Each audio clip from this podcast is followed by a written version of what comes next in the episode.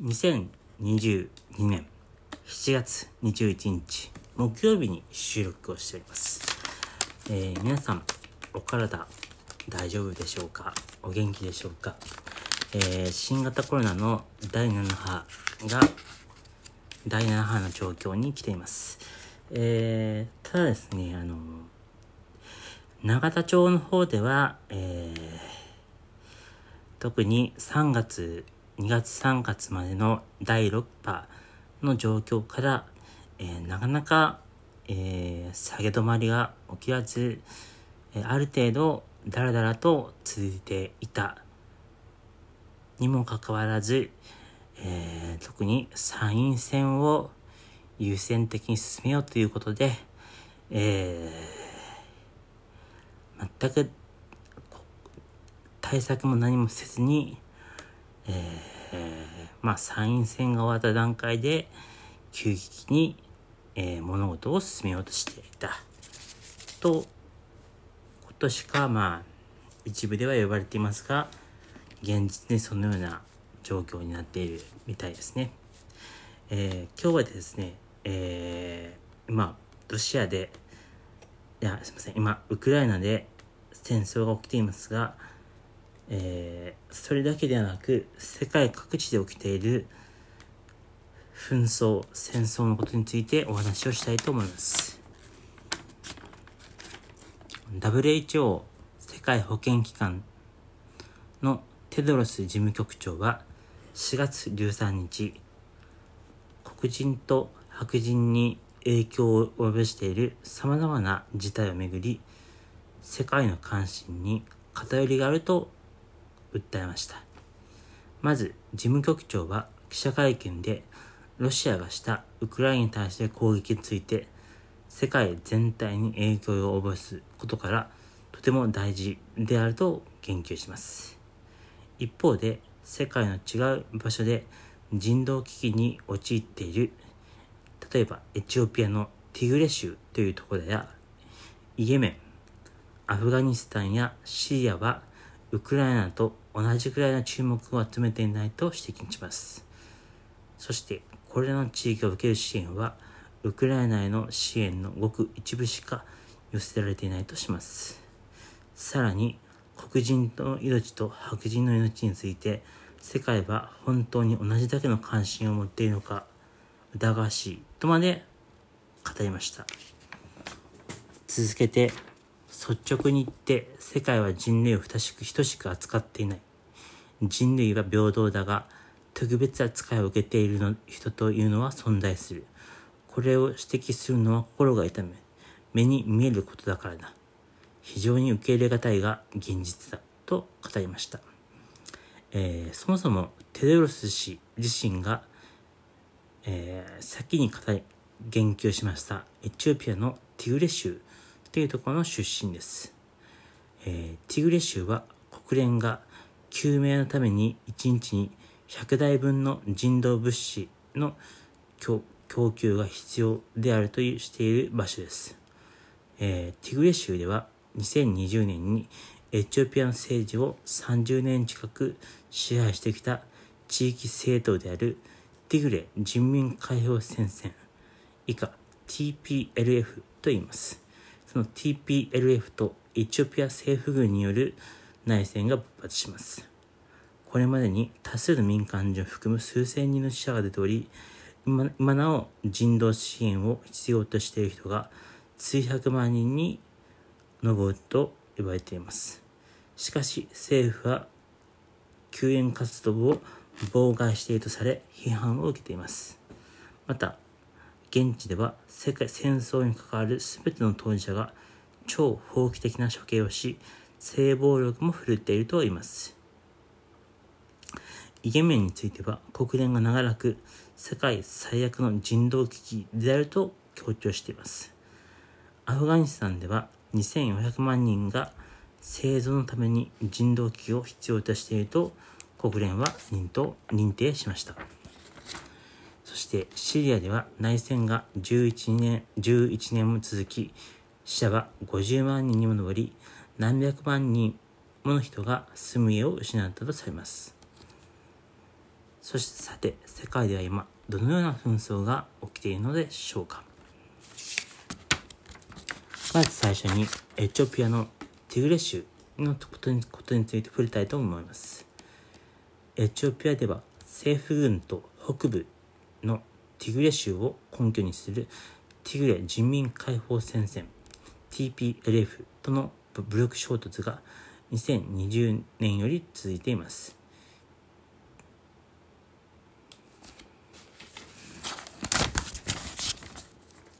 TPLF は2021年10月末にエチオピアの交通の要所である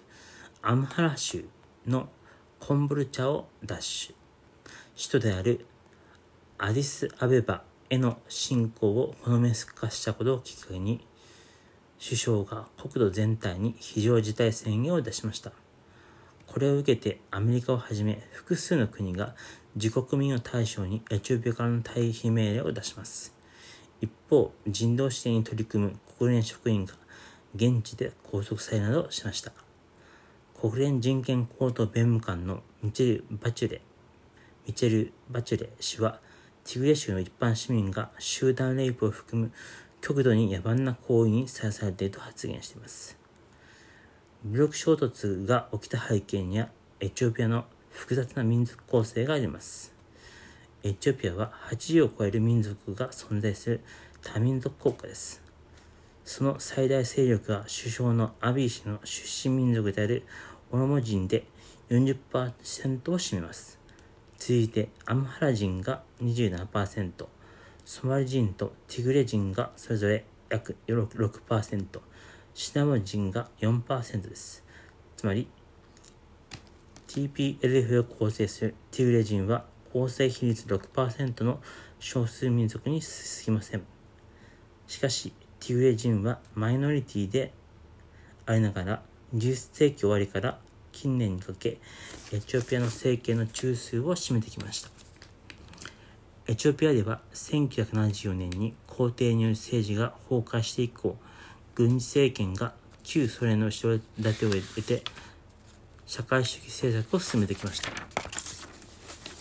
しかし、ソ連の崩壊とともに軍事政権を弱体化。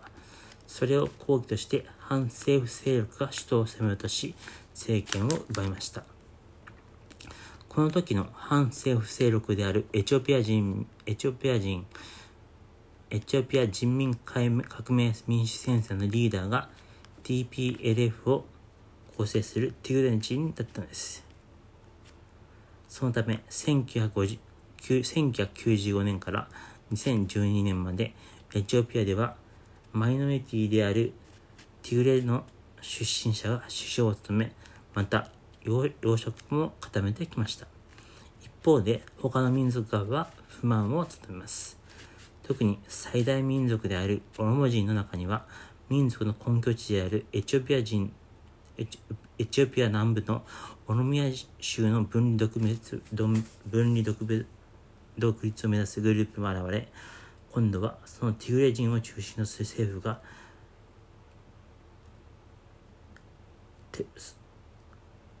分離独立派をテロリステロリストとして徹底的に取り締まってきました。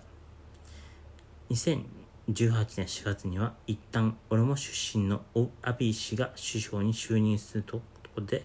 民族の融和が図られるも今度は政府内でティグレとオロモの力関係が逆転中枢にいたティグレ人は相次いで養殖を奪われ対立が激化します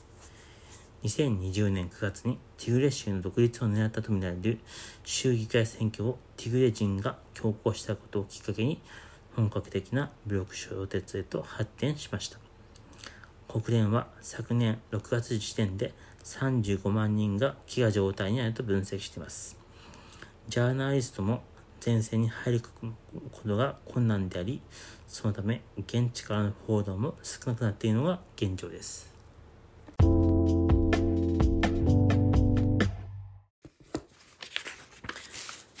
次にイエメンのことについて触れたいと思います。イエメンでは2015年の3月から武力衝突が激化。それとともに貧困や食糧危機も拡大していきました。2021年時点でイエメンの人口の66%にあたる2070万人が支援を必要としており、そのうちの54%が18歳未満だそうです。さらに国内の別の場所に難を流れ、避難生活を送る国内避難民も400万人に及ぶと言われます。このような E メンの事態は世界最大の人道危機とさえ呼ばれます。イエメンは中東のアラビア半島の南東に位置します。面積は日本の約1.5倍の55平方キロメートル。人口は2892万人。公用語はアラビア語です。首都サンナにある旧市街地は紀元前10世紀頃から存在する世界最古の町の一つと言われ、かつては海のシルクロードの中継地として栄えました。コーヒーのモカコーヒーという名前は、かつてのイエメンの港町であるモカからコーヒー豆が積み出されたことが由来となっています。イエメンでは2021年に人口の半数以上の1620万人が緊急または危機的なレベルの食料不足に陥り、さらに225万人以上の5歳未満の子供たちと100万人以上の妊婦が急性の栄養不良になると考えられています。イエメンでは時間的に10分に1人の10分に1人の子供が本来ならば予防可能な病気で亡くなっています。またイエメンの保健施設のうち十分に機能しているのは51%に過ぎません。ブロック衝突が長引き、安全な飲み水やトイレなどの衛生施設が不十分でコレラの流行にもつながりました。石鹸を使うことのできる人口は45%のみで、新型コロナウイルスの感染予防も十分にできていない状況です。イエメンでは重大な人権侵害が相次いでいます。子供の児童労働や児童、児童婚、軍への徴兵や利用、性暴力や搾取などが相次ぎ、支援を必要としている子供は860万人に上ります。そして、アフガニスタンのことについて語り述べたいと思います。2021年8月のタリバンによる全土掌握以前から、アフガニスタンは様々な危機に直面してきました。厳しい干ばつにより作物は育つ。そこに新型コロナウイルスの感染拡大が襲いました。貧困が深刻化し、あるいは長引く紛争により300万人を超える人が国内避難民となっています。2022年に入ってからアフガニスタン国内による紛争で避難を余儀なくされた約66万8000人のうち約50万人は首都であるカブールに逃れています。ただ、カブールは標高1800メートルに位置し、冬になると氷点下にまで気温が下がります。多くの人はその寒さを仮設のシェルターや暖房設備な借家で過ごし、食事も回らない状態が続きます。アフガニスタンによるアメリカの正式な戦闘任務は2014年には完了したにもかかわらず、2017年8月、当時のトランプ大統領はアフガニスタンで、アフガニスタンに駐留する米軍を増やし、アメリカ史上最長の生存戦争を継続すると語りました。2001年9月11日、アルカイダのメンバーが飛行機4機をハイジャックし、そのうち2機がニューヨークのワールドトレードセンターへ、1機がペンタゴン国防総省に突入、1機はペンシルベニアへ墜落。3000人近くが亡くなりました。ただ、ハイジャック犯の中にはアフガアフガニスタン国籍の者は一人もいなかったです。しかし、当時のブッシュ大統領は対対テロ戦争を宣言。アルカイダとアフガニスタンのタリバン政権にかくまわれ、支援を受けているとしてオフサマ・ビン・ラディンを非難します。2001年10月7日に普及の自由作戦と称された軍事作戦を決行。アフガニスタンで空爆が開始されました。現在、タリバンは再び全土を掌握しています。国際的な制裁とアフガニスタン政府の資産凍結、海外からの援助の停止が重なり、アフガニスタンは深刻な経済危機に陥っています。さらに、干ばつが遅い農作物の不作より、不作農作物の不作、状況は悪化し、失業率と物価も上昇し、人口4000万人の半数の2200万2280万人が飢餓の状態にあるといいます。最後にシリアのことについて触れたいと思います。シリアでは2011年以降、続いてる内戦に終わりが見えない状況です。シリアの内戦は2012年にチュニジアで起こったジャスミン革命を発端とするアラビアの春を契機に起こりました。アラブアラブの春とは2010年にチュニジアで起こったジャスミン革命が発端です。当時のチュニジアでは長年にわたる独裁政権への不満が高まり、抵抗を示すために一人の青年が焼身自殺をします。これをきっかけにチュニアジア全土で大規模なデモ、そして暴動へと発展します。